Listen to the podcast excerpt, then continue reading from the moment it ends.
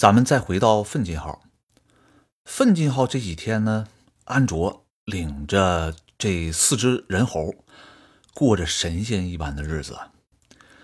欧阳船长领着其他所有的船员都进入到拉玛里面去了，偶尔呢还能有几个船员回来啊，取些设备、取些物资、食品。那剩下的时间呢，就只剩下安卓和这四只人猴，他们的事儿也不多啊，不用给所有的船员做饭了，所以呢，安卓就把猴子们的这个时间表切换到了假日日程表。虽然太空里面没有绝对的日夜之分，但是呢，人为的还要设定每天的作息时间。早晨起来呢。这些猴子先体能训练三十分钟，然后呢，再来半个小时的冥想。猴子们也知道，没有这些船员，自己也不用做饭了啊，那就上午就打打游戏，还有学习机啊，在上面度过一上午。到了下午呢。猴子们去库房啊，整理一下库房，因为这几天来回折腾啊，所有的货物，很多货物都从库房被领到拉玛内部去了。那他每天得点货，这些事儿呢，也就一两个小时就完事儿了。直到昨天，还有人不时的回来拿着清单，提取各种物资和设备。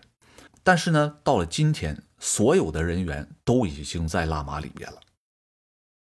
安卓领着四只人猴做完了整个船舱之内的清洁工作之后呢，安卓决定给猴子们提前放假。这四大人猴一听啊，没什么事儿了啊，高兴的不得了，乐坏。核桃、腰果和杏仁儿跑到游戏机上啊，开始玩游戏。这些船员呢，每年过生日的时候都送给这些人猴生日礼物。那最常见的生日礼物呢，就是游戏，啊，各种新游戏，有的他们甚至都没玩过啊，这下来机会了。睡神呢和他们都不一样，睡神有点不太合群儿。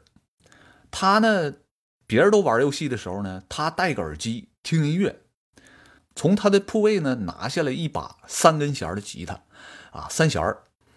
这个吉他呢是劳拉送给他的生日礼物，琴弦呢是劳拉。亲自为他校验的音准，啊，劳拉亲自给他调的。这个琴呢有什么特点呢？就是这三根弦，无论你怎么摁，或者是你不摁，他都能成为和弦啊，弹着都挺好听。那这睡神呢就戴着耳机听着摇滚，手里边拿着这吉他啊，跟着这节奏一顿狂躁。这个玩够了摇滚呢，睡神又开始琢磨下一步干什么。啊，他这个觉得晚上应该给自己做点好吃的，所以呢，他又试着玩起了烹饪。晚餐呢，他想给自己做一个纯巧克力的蛋糕，巧克力是他最爱吃的食品。说是巧克力蛋糕，这回呢没有别人管，睡神决定来一个百分之九十的黑巧克力蛋糕，百分之九十全巧克力。睡神把巧克力蛋糕做好啊，放到烤箱里定完时，回头呢。接着听他的摇滚乐。到了晚饭的时候，睡神把巧克力蛋糕从烤箱里边取出来，浓浓的巧克力不一会儿呢，在凉爽的太空舱内就凝结成了硬壳。这个时候呢，安卓和那三只人猴也都来了啊！他们呢，有的想煮方便面，有的想吃快餐。看到这巧克力蛋糕呢，啊，眼巴巴的看着睡神。睡神呢非常大方啊，他用刀把巧克力蛋糕切成五份巧克力这个硬壳碎的那些啊渣渣啊什么小碎片啊，他都划了给自己，自己那份呢也是最大的，安卓那份他弄的最小。安卓呢其实也不介意啊，他知道睡神，睡神呢看着巧克力就不要命，所以安卓也并不介意。安卓接过他这一小鸭啊最小的三角，放在嘴边尝了一小口，这个味儿啊，实在是不怎么地呀。安卓微微的皱起了眉头。那三只猴子呢？每个猴子也都拿三角一压啊，往嘴里尝了这么小口，之后呢，都皱了皱眉头。啊，这个核桃领先把这个蛋糕又插回到了睡神的那个主蛋糕上。之后呢，所有人都把这些三角又都插回去了，哎，又组成了一个残缺不全的圆形蛋糕。睡神呢，他其实不太擅长做面点，他的特长呢是做各种汤啊。做面点是核桃的强项。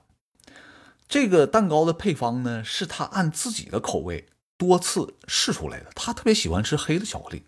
安卓呢，冲着睡神比比划划，意思就是说，你下次吧，别整这么苦，你这整的也太苦了，别人都没法吃。嗯，另外那仨猴子，核桃、杏仁和腰果。捂着嘴哈哈大笑，睡神呢脸糟通红啊，一直红到屁股上。转头二话不说，捧起这个大块的巧克力蛋糕，大口大口的就开吃啊。大概用了十五分钟，把这个纯黑的巧克力蛋糕完全消灭了。吃完之后呢，他也皱了皱眉头，这玩意儿太苦了，赶紧喝点樱桃奶茶解解苦。然后又把这个腰带松了两扣啊，这个是远远超过他预定的食量。吃饱了喝足了啊，睡神回到自己的铺位，拿出欧阳船长送给他的生日礼物啊，这个是他最心爱的生日礼物，是什么呢？是一个手持游戏机。这个游戏机里边呢，只有一个游戏，这个游戏的名字呢叫《银河系太空海盗》。睡神玩游戏之前呢，从铺底下又掏出了一个海盗眼罩给自己戴上。这个海盗眼罩呢是游戏给配的啊，配套的啊。这戴上眼罩之后再玩这个银河系太空海盗，哎，这个船上愉快的一天就这样结束了。安卓呢和那几个人猴也都吃饱喝足了，回到自己的铺位啊，打着哈欠啊，准备入寝了。睡神呢，玩了大概二十分钟游戏，这感觉也是有点疲乏啊，胳膊没劲儿，身子一歪，戴着海盗眼罩就进入了梦乡。在梦里呢，他感觉他就是那个无所不能的银河系太空海盗船船长，带领着阿瑟、翠莲和福特勇闯母岸星。睡着睡着，这个睡神呢，就感觉这个非常烧心呢。他一个人吃了一整个黑巧克力蛋糕，他能不烧心吗？他肯定是巧克力吃多了啊，也是兴奋难受。咋整呢？决定出去转一转。睡神呢，沿着飞船的走廊来回飘，飘来飘去，消消神儿。整个这个飞船的结构呢，其实他非常熟悉啊，他不用睁眼睛都知道哪是哪儿。但是今天晚上呢，他就这一只眼睛，那只眼睛戴眼罩。他突然发现，在走廊的尽头，好像是有这么一个门。他以前从来没注意到这块有个门。这个呢，是因为超级猿公司，就是训练人猴的这公司，在训练他们的时候呢，给人猴做了视觉定视，就是说有些东西呢，人猴是看不到的。你比方说这个红色中间带叉的这个标志。平时人猴是根本看不到的，所以他也不可能进入到这些区域里边去。但是今天呢，这个视觉定式的一个 bug 就被睡神发现了。超级猿公司在制定视觉定式的时候呢，都假定所有的人猴都用两个眼睛去看各种标志。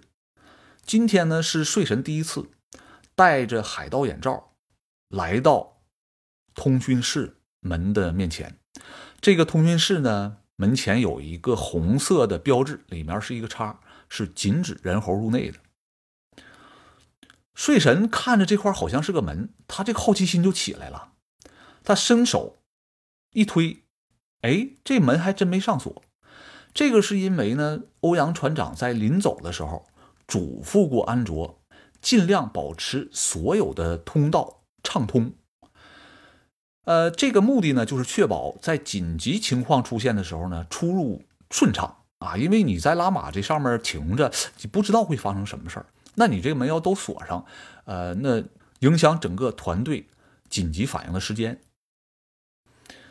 睡神呢，来到了通讯室。通讯室里边大多数的设备他从来都没见过啊，这个红红绿绿的按钮，各种各样的。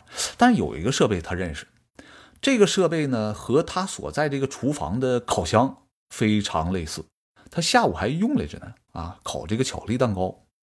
所以呢，睡神认为这个设备应该也是个烤箱。他一看这烤箱，他发现一个重大的问题：烤箱的开关在不用的时候必须得关上，但是通讯室里边这烤箱呢，开关的状态是在 on 的状态。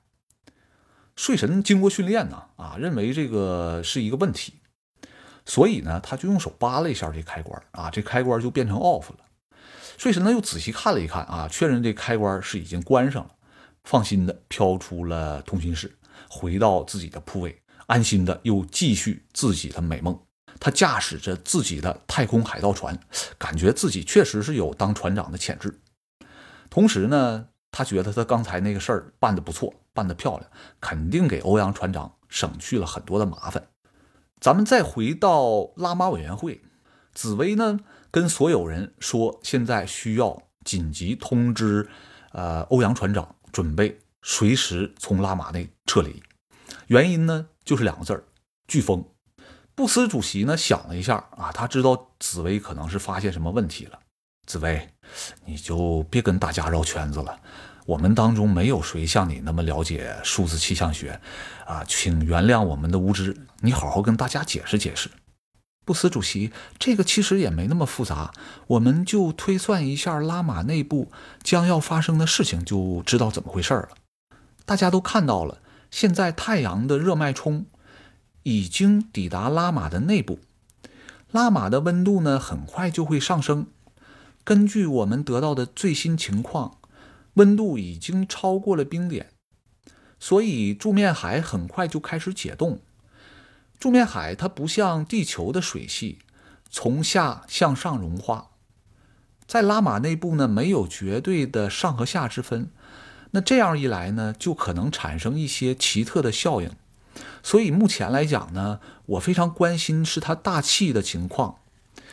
随着温度的升高呢，拉玛内部的空气会开始膨胀，膨胀的空气会极力的朝着轴线方向上升。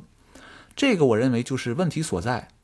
在拉玛的平原上，空气看着好像是不动。但是所有的空气呢，都是在和拉玛一样的自转，时速高达八百公里。上升到轴线附近的时候，气体会竭力的保持这种速度。当然，这个是不可能的。结果呢，就会产生狂风和端流。我估计风的时速应该是在两百公里到三百公里之间。李仿古听到紫薇的话呢，哎，突然想起了什么事儿。哎，这还真没错，地球上也有类似的情况。赤道地区的空气与地球一样的自转，时速为一千六百多公里。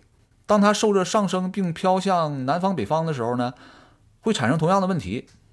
你们说的这个呢，在地球上叫贸易风来的，没错。泰勒教授，拉玛会爆发猛烈的贸易风。依我看呢，这个风只会持续几个小时。随后就会恢复到某种形式的平衡。我觉得必须马上通知欧阳船长，叫他立刻撤退，越快越好。布斯主席，这个是我拟的，要发给他的信息。布斯接过紫薇递给他那个纸条，大概扫了一眼，回头把纸条递给助手，示意赶紧发出去。不到五分钟，助手拿着纸条回来了，信息已经发到了奋进号。收到拉玛的确认了吗？布斯主席问这个助手。布斯主席，我发了两次，这次与奋进号的通讯呢有点奇怪，没有很快收到回执。